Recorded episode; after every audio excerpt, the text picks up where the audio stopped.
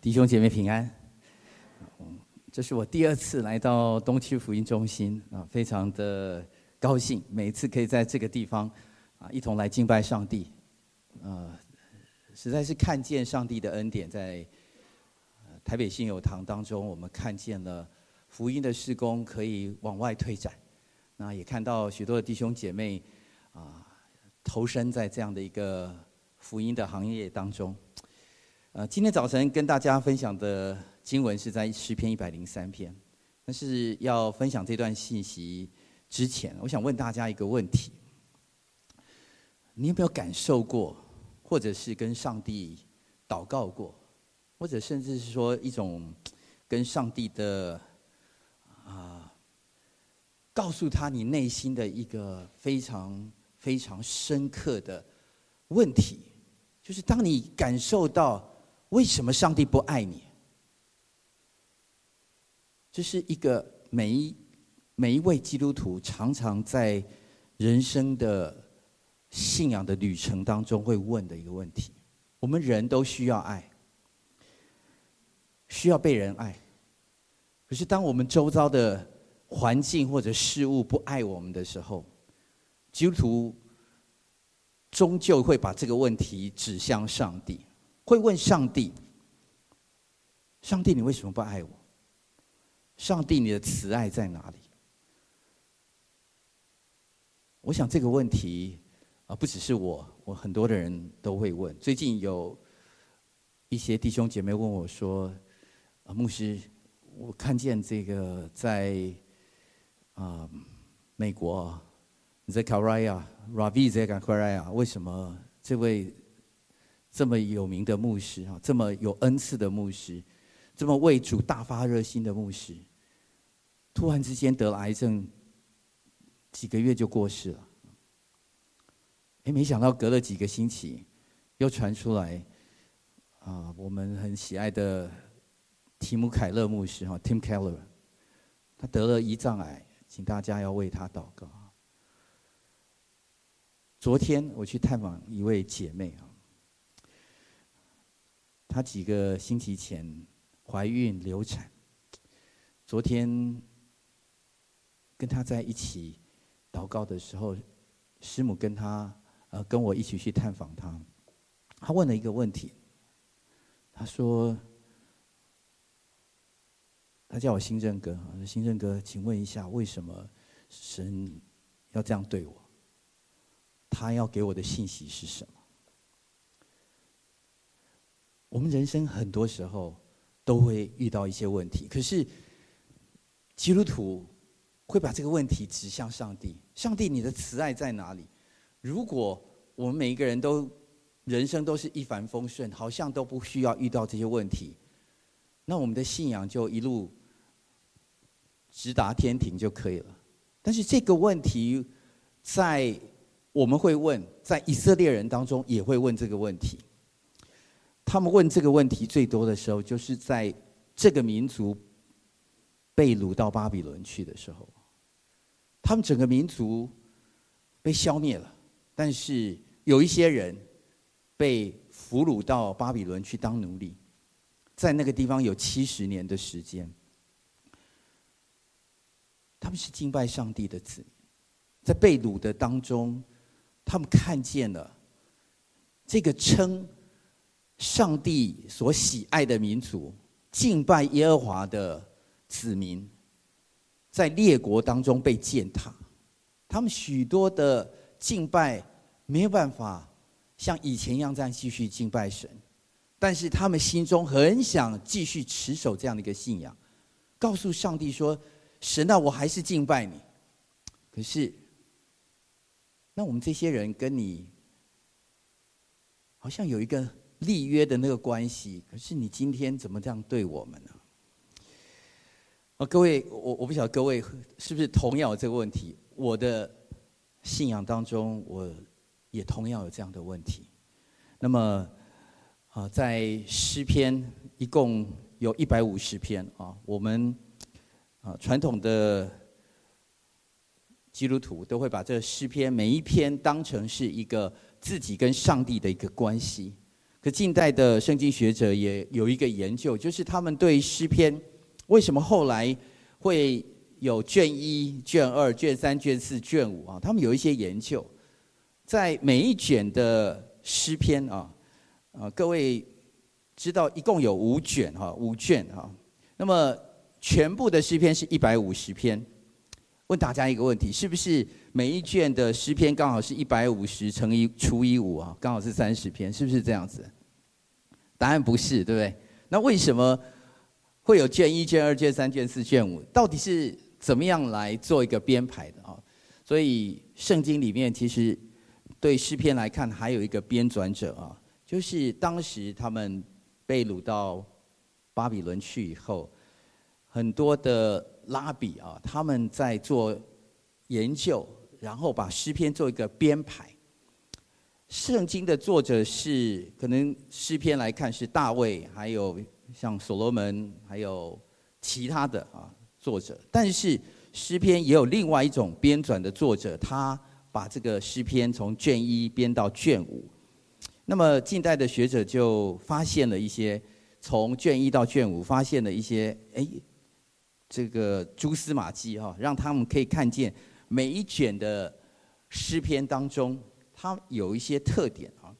那么我们其实都可以从卷一，呃，我们知道卷一是第一第一篇到第四十一篇，卷二是四十二到七十二，卷三是七十三到八十九。我们今天所读的一百零三篇是卷四哈，九十篇到一百零六，然后卷五是一百零七到一百五十。那每一卷的。诗篇最后都有一段，各位如果注意到，在四十一篇的结尾啊，他都有一段颂词啊。四十一篇的第十三节，他说到：“耶和华以色列神是应当称颂的，从亘古直到永远。”阿门，阿门。这是以色列民啊，常常会在一起读摩西五经之后，他们一起来敬拜神，也用诗篇来配合摩西五经的读经，然后最后的时候把颂赞归给神。那么在卷二的结尾，就是在七十二篇，在七十二篇的结尾的时候，也同样的，各位可以看见，他说他的荣耀的名也当称颂，直到永远，愿他的荣耀充满全地。阿门，阿门。耶西的儿子。大卫的祈祷完毕啊，那么到了卷三八十九篇的结尾啊，卷三，如果你有圣经的话，你可以翻开八十九篇。八十九篇的结尾啊，稍微短了一点，但是最后一句，他说：“耶和华是应当称颂的，直到永远。”阿门，阿门。那么我们就不读一百零六跟一百五十了。每一卷的后面都有一个颂词啊，那么。这个颂词是一个对上帝的一个回应，但是后来圣经学者近近代的圣经学者，他们有另外一个研究是，就是在以色列民当中，他们把这些的性质相同的诗篇编纂在一起的时候，他们其中一个很大的一个需要跟上帝的祷告的是，他们对上帝的慈爱这件事情，他们有很深很深的疑问。就是刚刚我们开始的时候提到的，上帝的子民想要问上帝说：“上帝啊，你为什么不爱我们呢？”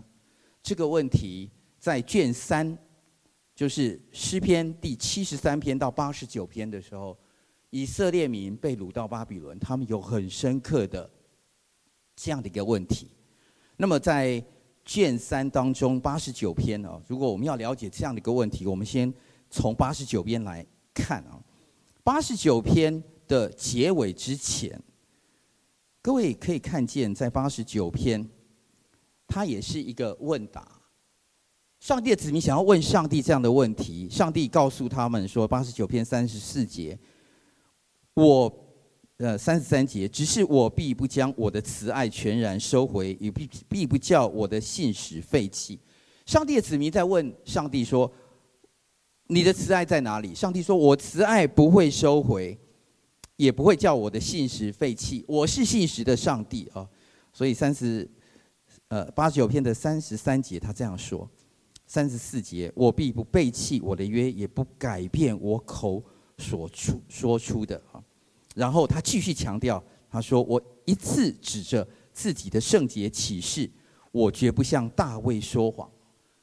上帝子民说：“哎，你不是跟大卫立了约吗？我们这一群人是属于你的百姓。”神强调说：“我不会说谎的。”然后三十六节他说：“他的后裔要存到永远，他的宝座在我面前如日之恒一般。”三七节又如月亮永远坚立，如天上确实的见证。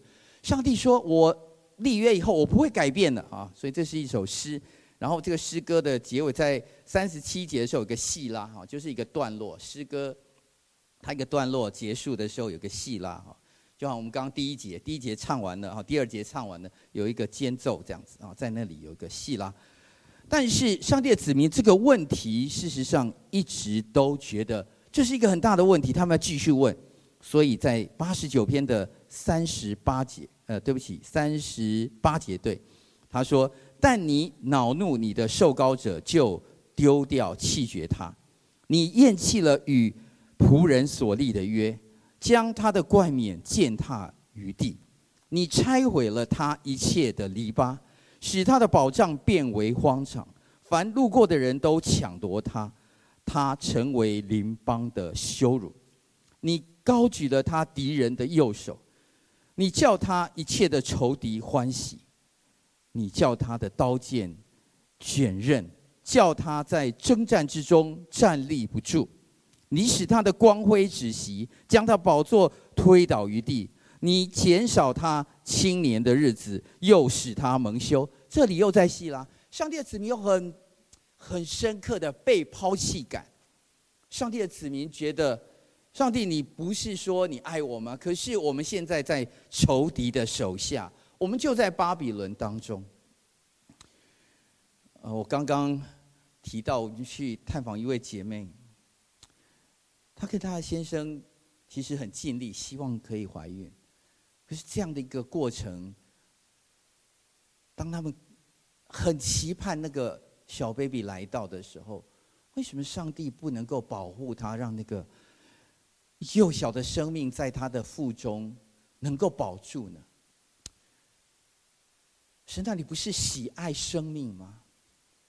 我们不是你的子民吗？我不是你所爱的吗？如果你爱我们，你也爱那个小 baby 的生命，你为什么不帮我们保住呢？我们又没有求其他的事情，我们求的是一个很基本的事情啊。我们希望有一个从我们出来的孩子，我们希望教导他。认识上帝，这样不好吗？上帝为什么要把他取走？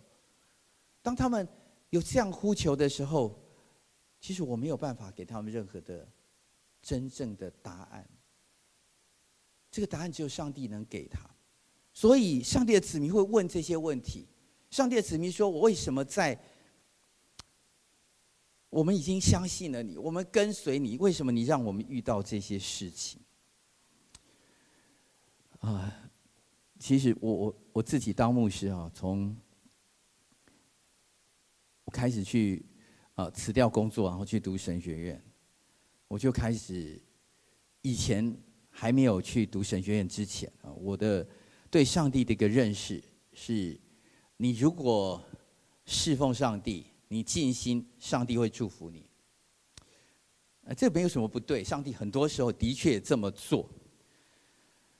所以我有个想象，就是如果你把世上工作舍去了，然后你专心来跟随神，要侍奉他，他会在这条路上更多的祝福你。所以我我我我在这样一种想法当中辞去了工作，去读神学院。可是到了神学院以后，我就发现所有的问题并没有因为我这样的想法就解决了。首先。有一个很大的问题，就是当你辞掉工作的时候，你经济就有问题。你经济有问题的时候啊，不止你自己受苦，你的妻子、你的孩子都会受苦。啊，你不是说这个信靠上帝的人有福哈？对，但是上帝很清楚的就会让你去经历那个困难。好了，等等到这个神学终于终于。毕业了，然后你进去教会侍奉。我当时为了要读博士班，然后后来在美国继续在美国的华人教会侍奉。在教会侍奉当中，我想应该会好一些吧？啊，在座有也有其他的牧师，我我拿其他的牧师的这个讲法好了啊。有一次我跟董家华牧师在聊天啊，然后他说也不是他说的啊，他说他爸爸告诉他的啊。家华牧师的父亲是董基良长老，他说：“哎呀，你不要以为到教会会很好啊，啊，教会的这个跟其他职场一样黑暗啊。”如果你到教会去侍奉的时候，其实你一定会经历很多的困难，这困难甚至有时候真的是我没办法站在讲台跟各位说的困难。只有你自己亲身经历，因为我我我讲太多，变成是让各位的信心动摇。但是这些困难从来没有拿去过，不是只有经济上的问，经济问题已经解决了，可是有其他的问题会不断的产生。对我们家来看，我最大的一个困难就是，我服侍了上帝，我想我从来没有想过有一天，我服侍了以后，我需要跟我们的孩子分开这么久。很多人说，那就把孩子叫回来。我我不知道怎么叫，我叫他们回来，他们也不一定回来。但是就在这些过程中，我知道有时候这些问题必须要带到上帝面前，就像诗篇八十九篇他们问上帝的这个问题一样：你丢弃了我们吗？你不是跟我们立约吗？你为什么让敌人来践踏我们？你为什么在这些过程当中，你使我们的光辉止息？你甚至。让我们摔倒。神啊，八十九篇四十六节，耶和华啊，这要到几时呢？你要将自己隐藏到永远吗？神啊，你你你，好啊，我们愿意等候你。可是你为什么把自己藏起来呢？我们有问题的时候，我们问你的时候，你在哪里呢？你隐藏自己要到永远吗？你的愤怒和火如火焚烧，要到几时呢？四十七节，求你想念我的时候是何等的短少！你创造世人，要使他们归何等的虚空呢？这个诗人其实是写的是一个他自己跟上帝关系，可是这个也代表了整体的以色列人。当他们被掳，当他们受冤屈，当他们没办法体会到上帝的慈爱的时候，他们一起问上帝这个问题。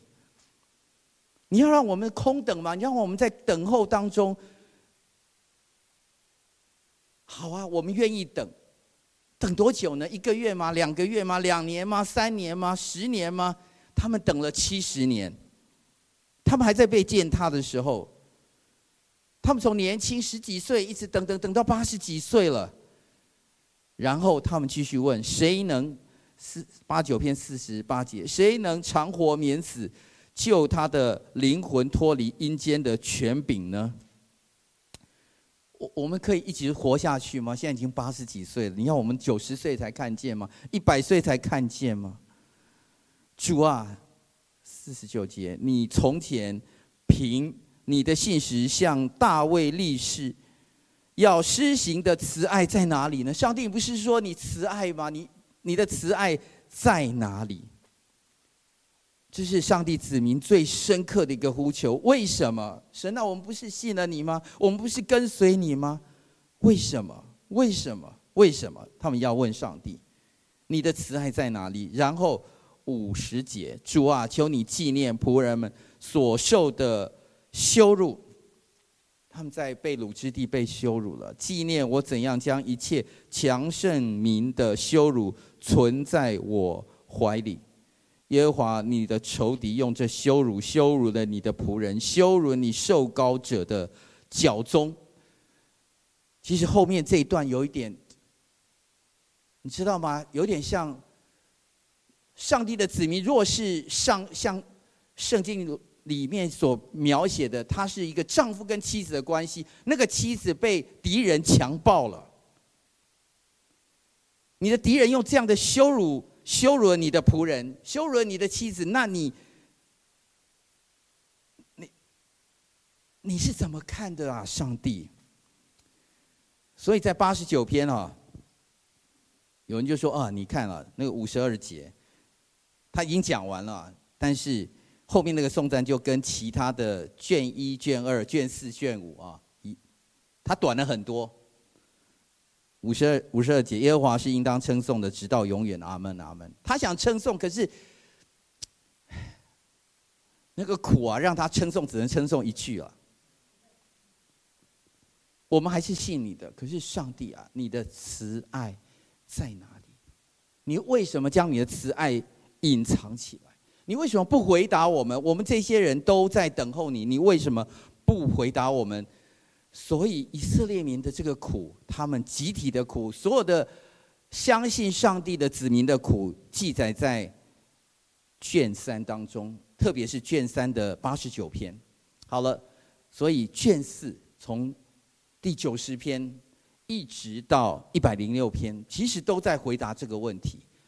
因为他们的困苦，所以有诗人就写出一个。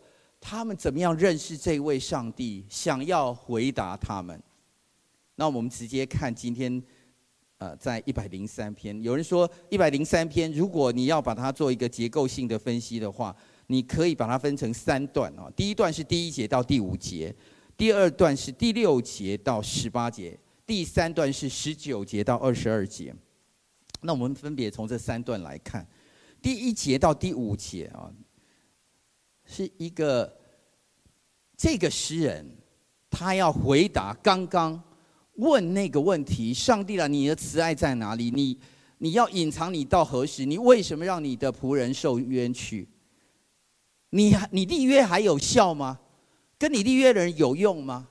如果是有用的话，你怎么样来看这个问题？那么诗篇一百零三篇一样是大卫的诗，在第一节到第五节。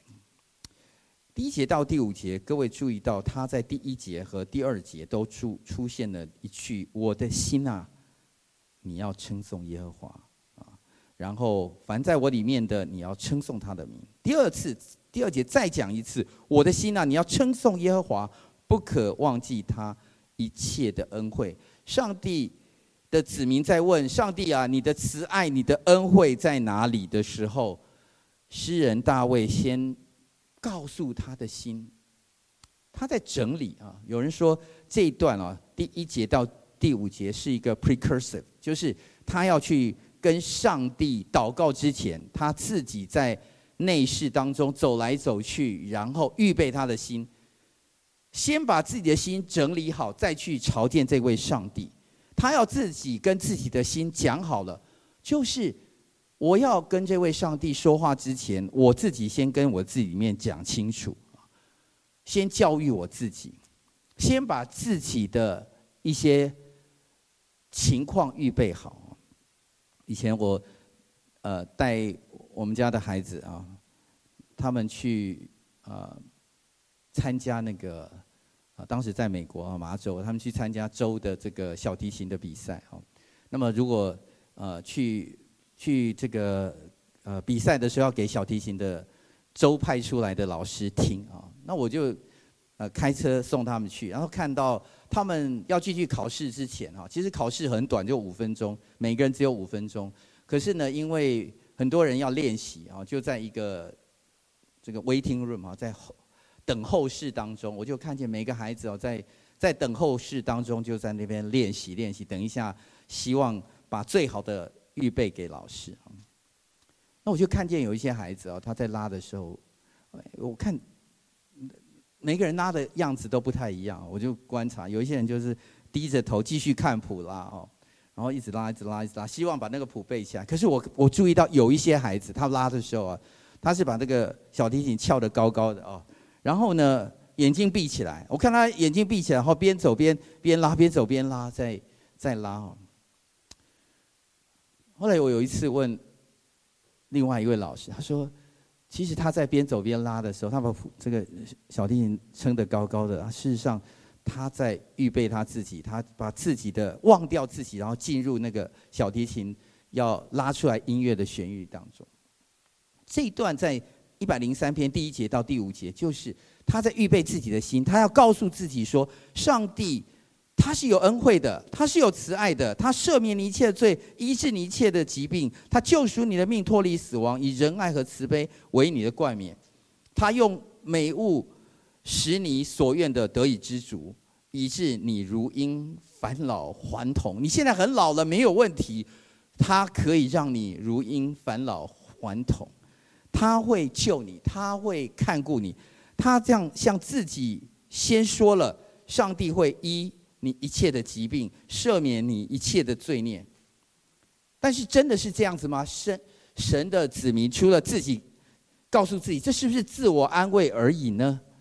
其实诗人想要告诉上帝的子民说，不是。所以从第六节开始，他回答了一个第一个很重要的问题，就是耶和华会施行公义，为一切受屈的人伸冤。亲爱的弟兄姐妹，有很多时候我们的苦是因为我们没办法得到伸冤，我们被别人误解了，我们做了很多对的事情，可是别人竟然曲解了我们，让我们在那些光景当中，不但我们做的事情没有得到奖赏，而且被曲解了以后，我们好像无处伸冤了。有时候真的是有这样的苦都说不出来。为什么上帝允许这样的事情发生呢？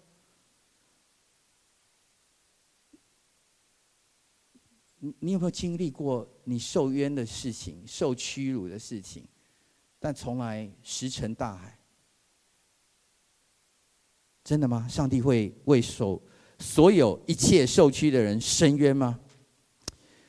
神的子民其实心里听到这句话，他说：“我听见了，可是我还是有疑问。”他就要往下继续说了。他使摩西知道他的法则，叫以色列人晓得他的作为。然后后面那句：“耶和华有怜悯，有恩典，不轻易发怒，且有丰盛的慈爱。”哈，我们停在第八节稍微久一点，因为这一句话是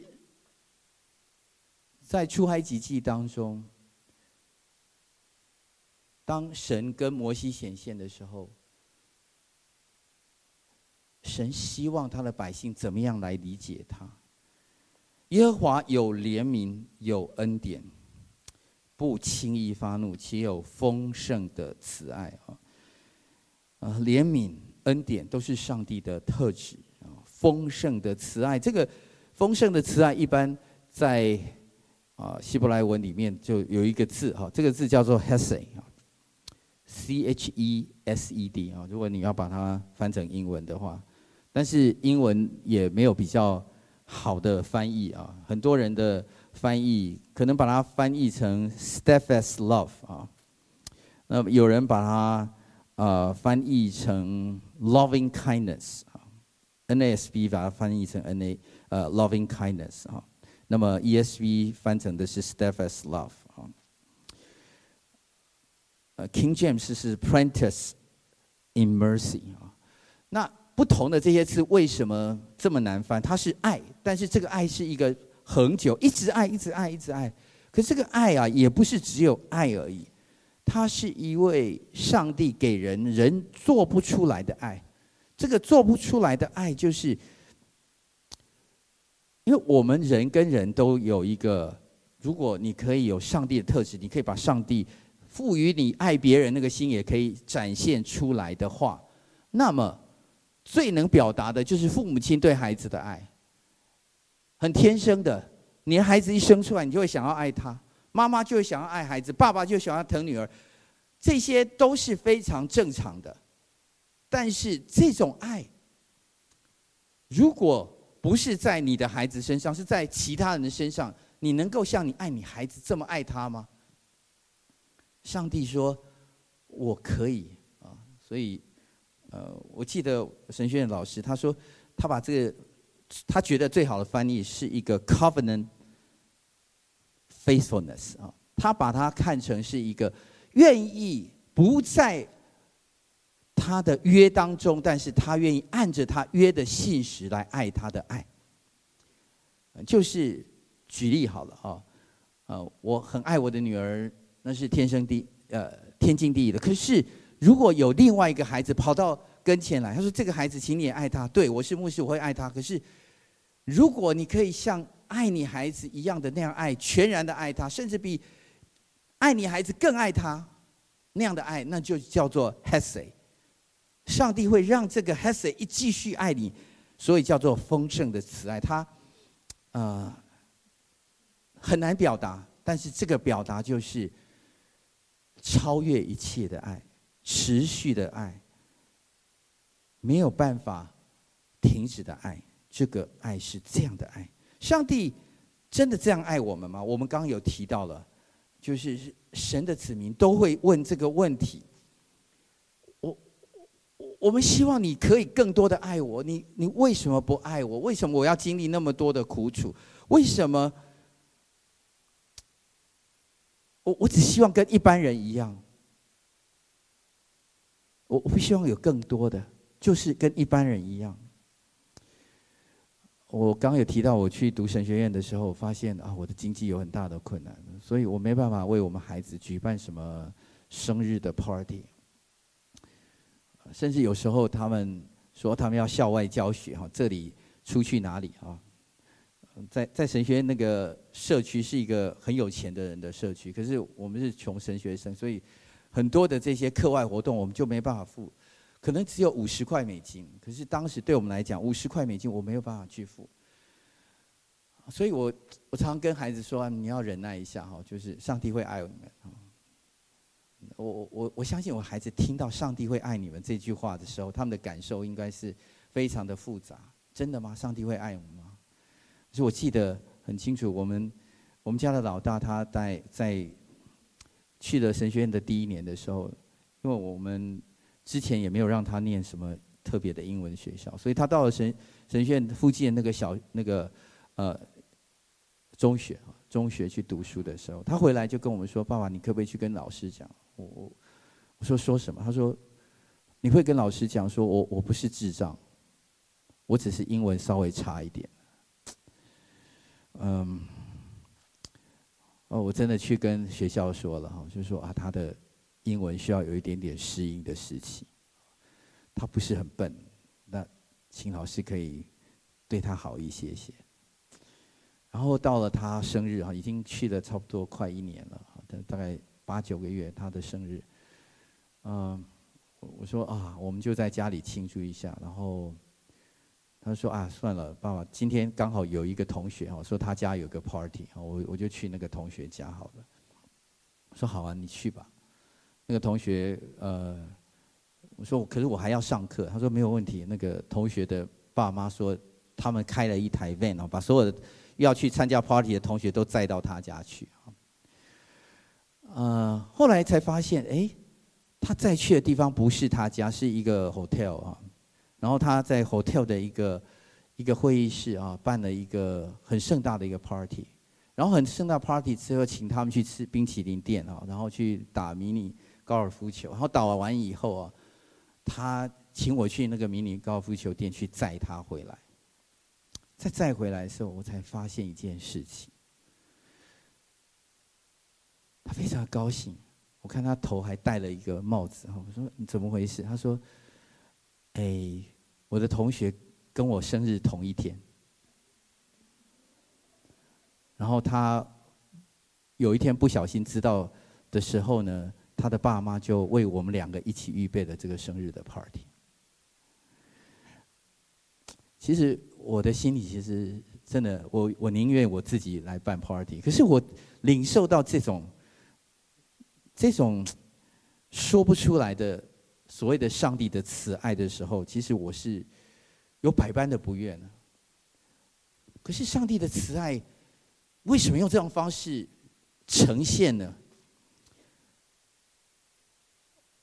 就是每一个基督徒在他的信仰旅程当中，常常去思索不能理解的。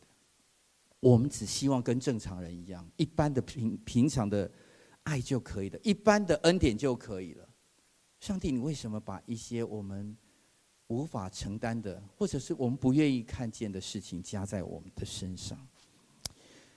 所以经文往后啊。他说：“他不长久责备，也不永远怀怒。他没有按我们的罪过待我们，也没有照我们的罪孽报应我们。天离地何等的高，他的慈爱向敬畏他的人也是何等的大。东离西有多么远，他叫我们的过犯离我们也有多远。父亲怎样连续他的儿女，耶和华也怎样连续敬畏他的人。我先停在第十三节，这一段讲到上帝让我们的过犯远离我们，然后他。像父亲一样，父亲怎么样连续他的儿女，耶和华也怎样连续敬畏他的人。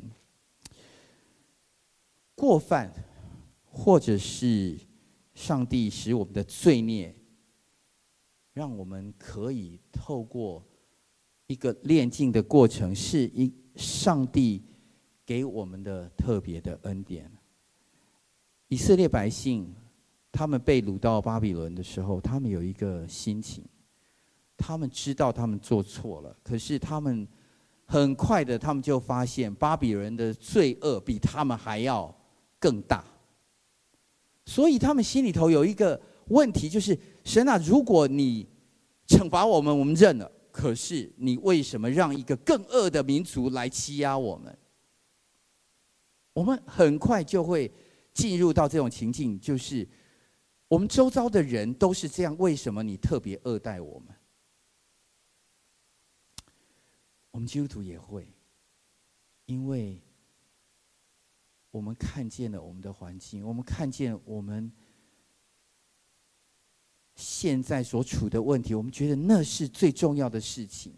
可是上帝说：“我看见了，因为我希望你了解，我希望你知道我爱你。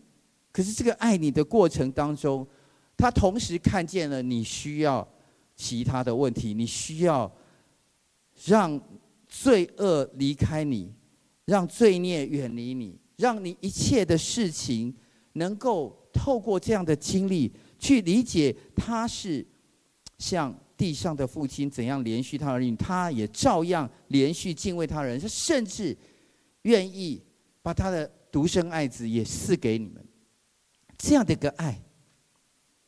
所以，诗人继续说，他怎么样来体会上帝的爱？十四节，因为他知道我们的本体，思念我们不过是尘土。然后他要回答：当我们看到别人的时候，十五节，至于世人，他们的年日如草一样，他发旺如野地的花，经风一吹，便归无有，他的原处也不再认识他。如果你看见的是别人。你看见很多很多其他的，你觉得是正常的，可是我告诉你，那些那些人其实都是尘土。但是你没有看见的是，那些世人，他的年日如草一样，他发旺如野地的花，但是一吹就无有了。可是上帝的孩子，上帝眷顾的孩子，他会继续在向父亲怜恤他儿女。上帝要继续来怜恤你，所以十七节，耶和华的慈爱归于敬畏他的人，从亘古到永远；他的公义也归于子子孙孙，就是那些遵守他的约、纪念他的训词而遵行的人。十七节、十八节，把这样的一个问题，他用。这两节来回答：上帝的慈爱从来没有离开，上帝的慈爱要归于那些敬畏他的，从以前一直到永远，从你还没有出生一直到永生，从你离开的母腹一直到你现在的生活当中，上帝的慈爱一直在这里面，上帝的公义也在这里面。上帝的公义，你或许会觉得上帝应该立刻来惩罚巴比伦。上帝应该让我们立刻回归到耶路撒冷，因为我们需要敬拜上帝。上帝让以色列民在巴比伦经历了七十年，上帝也让巴比伦这样的一个看似伟大无敌的帝国，在瞬间，它就化为乌有。亲爱的弟兄姐妹，在世界上所有的帝国都是如此，没有世界哪一个强权，他可以在上帝面前，他可以自夸，他可以站立得稳。当他不敬畏上帝的时候，那不要讲那些不敬畏上帝的人。可是我们看见的是他那个瞬间的繁华，我们看见的是他瞬间的昌盛，我们看见是他在那一刻当中的欺压得胜。但是上帝说，他们的年日如草一样，他们经风一吹就变无有。但是那些敬畏上帝的人，他们能够持续到永远，从亘古到永远，他的公义也要归于他的子子孙孙。和他立约、遵守他话语的人，上帝亲自来回答他。最后。十九节到二十二节，他再次的呼吁上帝的子民，好像把那个心整理好了，也跟他的子民重新说了。然后十九节到二十二节，他要呼召他的百姓重新来到上帝的宝座跟前，一起来敬拜他。十九节他说：“耶和华在天上立定宝座，他的权柄统管万有。”听从他命令，成全他旨意，有大能的天使都要称颂耶和华。你们做他的诸君，做他的仆役，行他所喜悦的事，都要称颂耶和华。你们一切被他造的，在他所治理的各处，都要称颂耶和华。我的心啊，你要称颂耶和华。各位注意到这句话，我的心呐、啊，你要称颂耶和华。其实这个主题，你的心你要称颂耶和华，在整个从九十篇到一百零六篇，这是一个重要的主题。每一篇诗篇，他都在提醒上帝的子民：你不要忘记了上帝，你要称颂耶和华，因为上帝依然是上帝，上帝爱你，他从来没有改变。会改变的人是我们。我们是蒙的恩典，容易忘恩负义的。我们是上帝在列国当中，在万民当中精挑细选出来的人。但是这些人，他领受了上帝的恩典，正如在路加福音十七章，有十个长大麻风的人，耶稣医好了他。然后，请问有几个人回来？几个？一个。那另外九个人呢？耶稣在路加福音十七章十七节，他说：“洁净的不是十个人吗？那九个人在哪里？”当我们问上帝说：“你的慈爱在哪里？”上帝说：“我都洁净你了，我爱你。”但是洁净的不是十个人吗？那九个人在哪里？还好有一个人，至少有一个人，那个人回来，大声的归荣耀给上帝。亲爱的弟兄姐妹，我们今天还是会继续问这个问题。我从来没有真正解决我们家的问题，也从来没有真正解决经济的问题，也从来没有真正解决在教会侍奉的问题。这些困难都在。这些屈辱都在，这些说不出来的苦楚都在，但是我知道上帝是信实的，我的心，你要称颂耶和华。昨天跟那位姐妹说，新生哥没办法回答你那个问题，我不知道上帝要怎么样来恩待你。我但愿，当你有了第一个孩子、第二个孩子之后。你自己问上帝：当你领受了上帝重新的恩惠，他那丰盛的慈爱，你就会知道。但是在那之前，其实我们的心可以继续来问上帝。但是我们同一个时间，我们也要在这样一个过程当中，正如诗篇一百零三篇大卫在提醒我们的一样：我的心啊，你要称颂耶和华，凡在我里面的。要称颂他的圣名。上帝的慈爱从来没有减少，上帝的公义在历史当中从来从来没有减少过。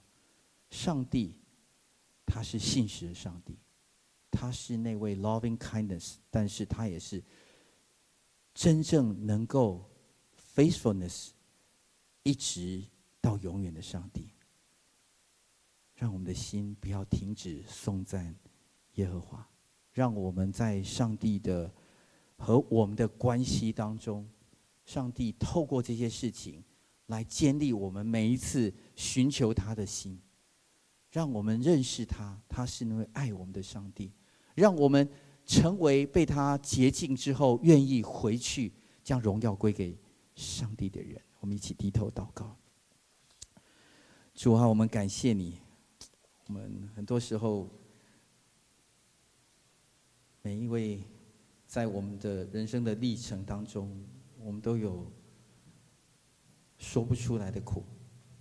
我们需要你，但主啊，愿你常常把你那丰盛的慈爱向我们显明，所以让我们的心来纪念你，来称颂你，叫我们的心不要忘记你。若让我们来认识你是那位信实、慈爱，你爱我们，让我们知道，主啊，你从来没有离开。谢谢主，奉耶稣的名，阿门。